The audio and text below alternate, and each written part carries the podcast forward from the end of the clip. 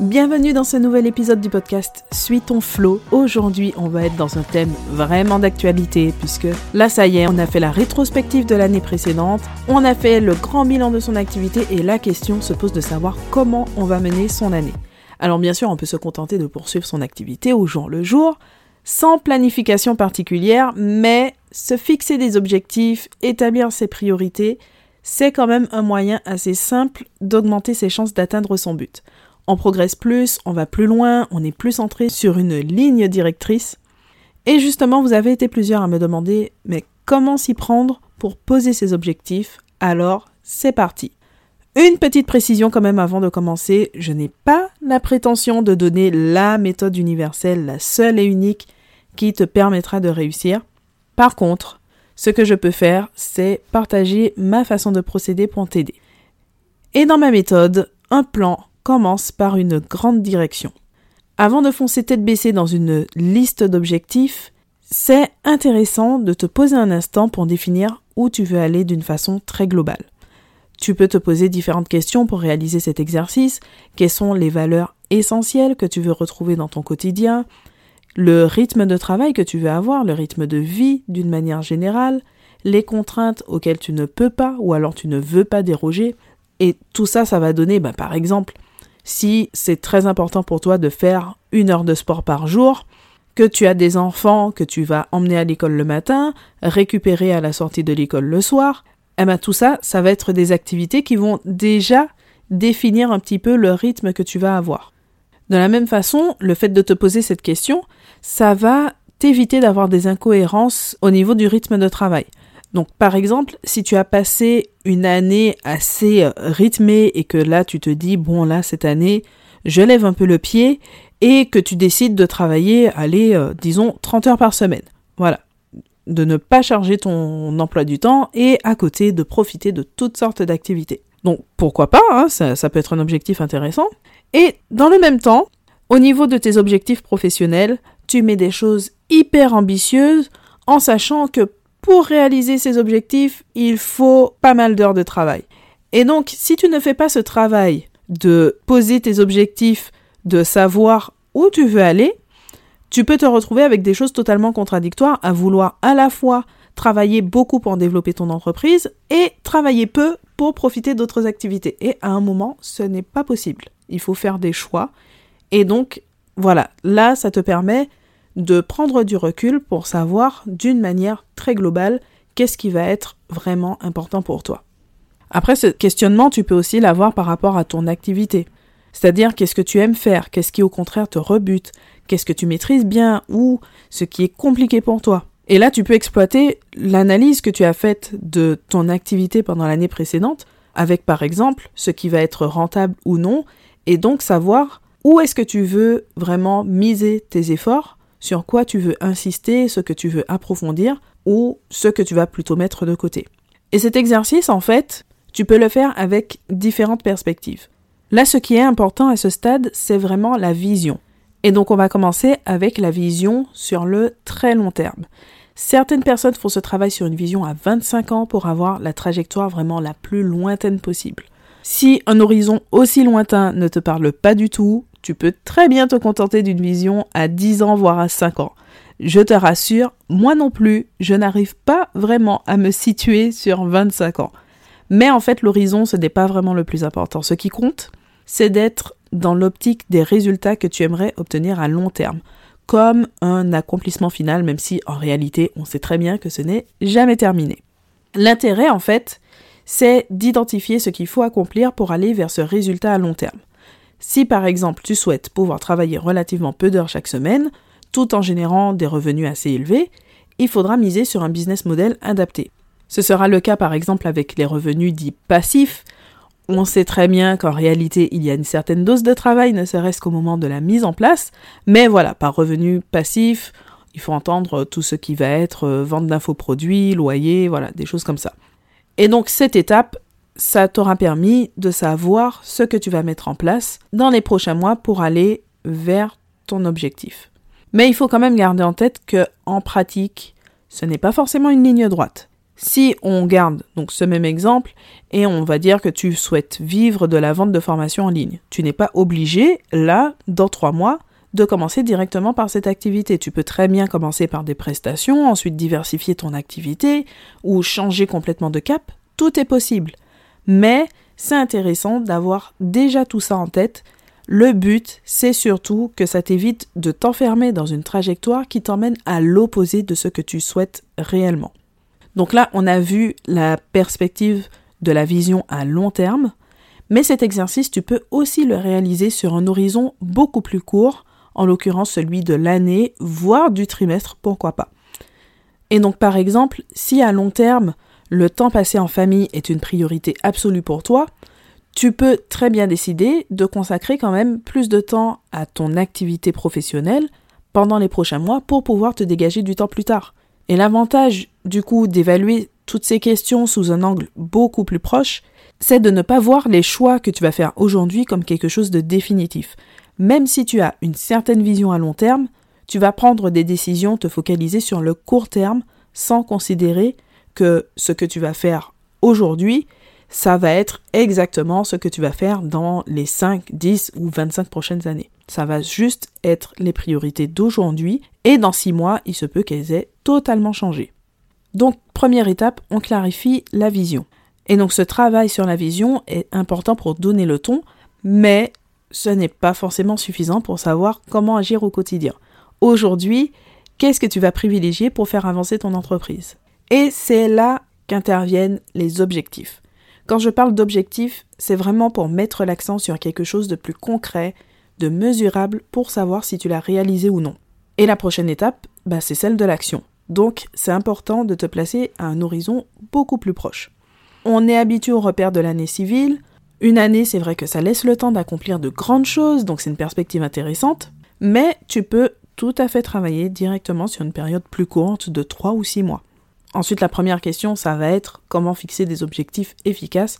Pour ça, la méthode SMART, c'est probablement la plus connue. Donc, un objectif SMART, ça veut dire spécifique, c'est-à-dire adapté à ta situation, d'où l'intérêt des questionnements sur ta vision, ta contrainte, etc. Mesurable, avoir un repère pour pouvoir constater objectivement si tu as réalisé ton objectif ou non et dans quelle mesure. Ensuite, pour le A, on a pas mal de versions, atteignable, acceptable, ambitieux.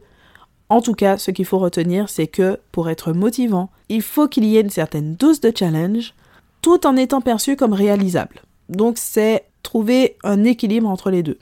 Réaliste pour éviter d'abandonner en cours de route, ce serait dommage. Temporellement défini, un objectif comporte une échéance suffisamment précise. Ce n'est évidemment pas la seule technique, mais elle est intéressante pour l'aspect qualitatif des objectifs. Par exemple, si tu dis je veux augmenter ma visibilité, ce n'est pas un objectif pertinent parce qu'il est trop flou. Tu n'as aucun repère pour savoir si tu as atteint l'objectif ou non. Alors que par contre, si tu fixes un objectif de, par exemple, 1000 inscrits à ta liste mail, là, ce sera beaucoup plus pertinent. Donc ensuite, une autre question qui va se poser, c'est de savoir est-ce que tu dois privilégier un objectif basé sur le résultat, donc comme l'exemple des 1000 abonnés à la newsletter, ou plutôt basé sur tes actions, par exemple publier un article de blog par semaine. Personnellement, je combine les deux. Un objectif de résultat pour mesurer l'impact, donc ça va être le chiffre d'affaires, le nombre d'abonnés, le taux d'engagement, des choses comme ça et un objectif d'action parce que c'est là qu'on peut agir concrètement au quotidien.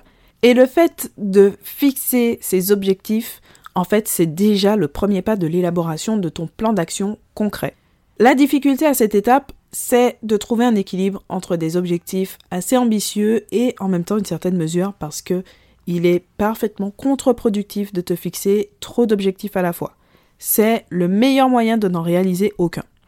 Donc il vaut mieux partir sur 2 à 4 grands objectifs qui pourront ensuite être déclinés en actions pour les atteindre.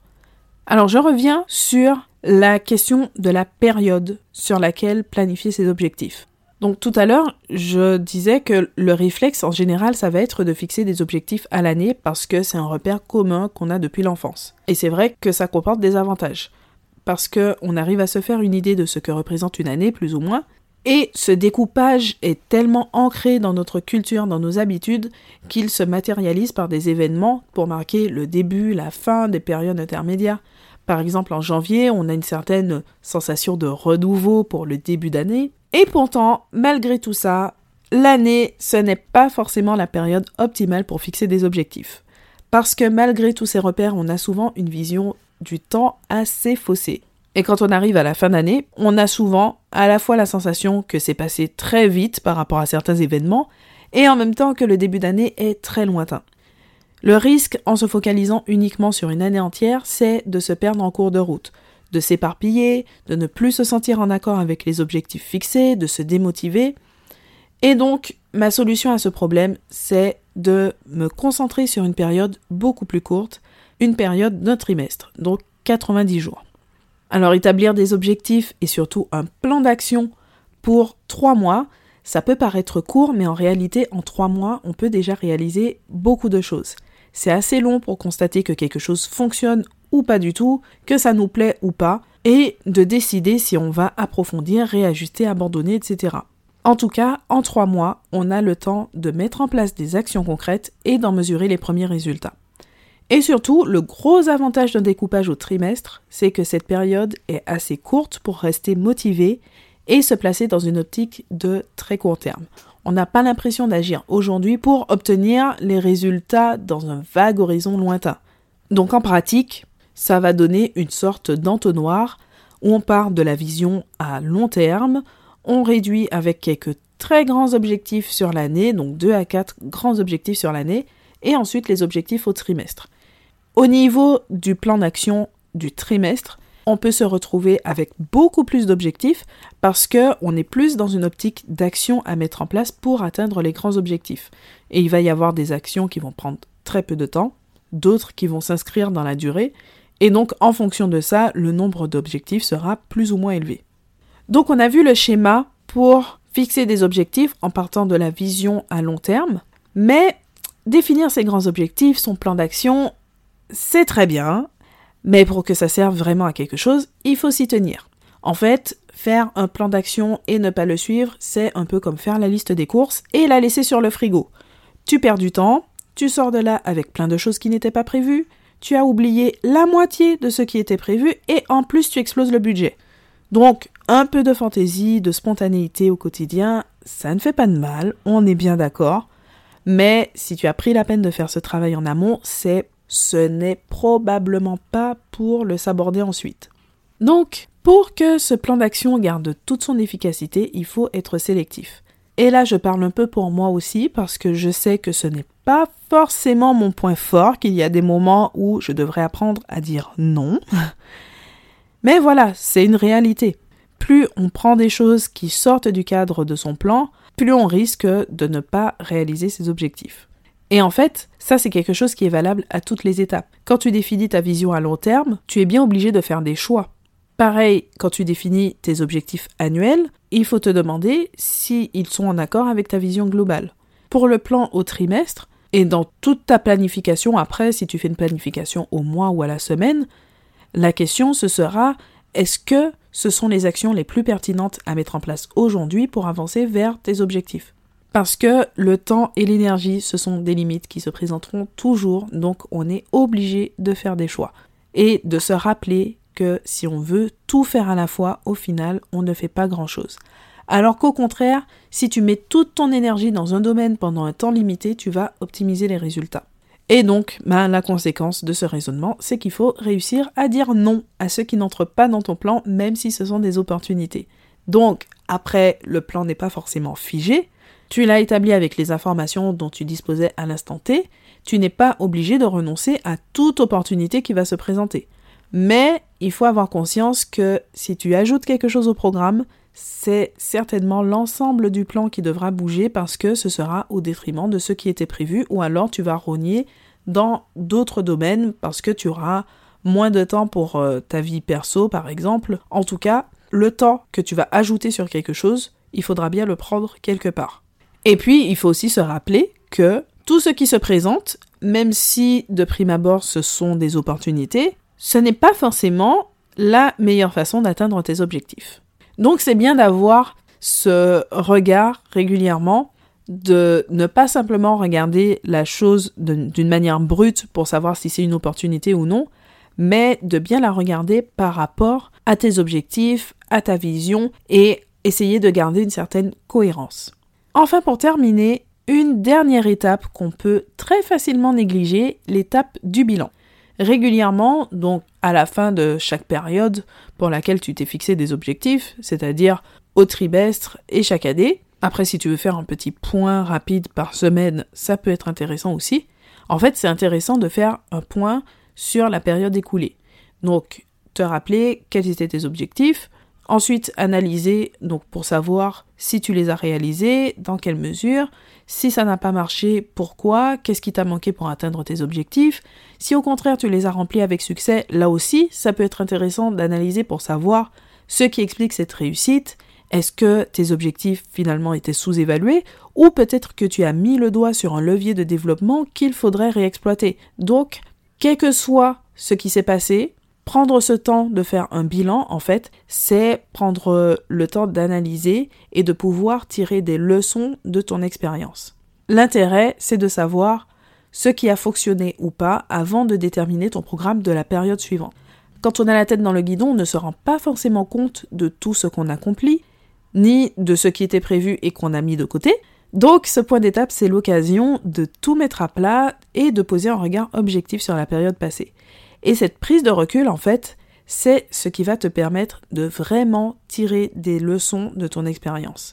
Parce que vivre un événement bon ou mauvais, ça fait gagner en expérience, ça c'est sûr, mais pour vraiment en tirer parti, il faut avoir un minimum analysé ce qui s'est passé pour pouvoir comprendre et ben, juger de si on devrait renouveler l'expérience, l'améliorer ou au contraire éviter de la reproduire. Donc voilà, en quelques minutes, l'essentiel de ma méthode pour fixer des objectifs, établir un plan d'action pour concrétiser tes ambitions. Merci d'avoir écouté cet épisode jusqu'au bout, j'espère qu'il t'a plu. Petit rappel comme d'habitude, tu peux t'abonner, noter selon la plateforme sur laquelle tu écoutes le podcast, commenter et partager avec d'autres personnes que ça peut intéresser. En tout cas, tout ça, c'est ce qui aide le podcast à se faire connaître, donc ce sera le bienvenu. Maintenant, à toi de jouer pour fixer tes objectifs, établir ton plan d'action, et on se retrouve très bientôt pour un nouvel épisode.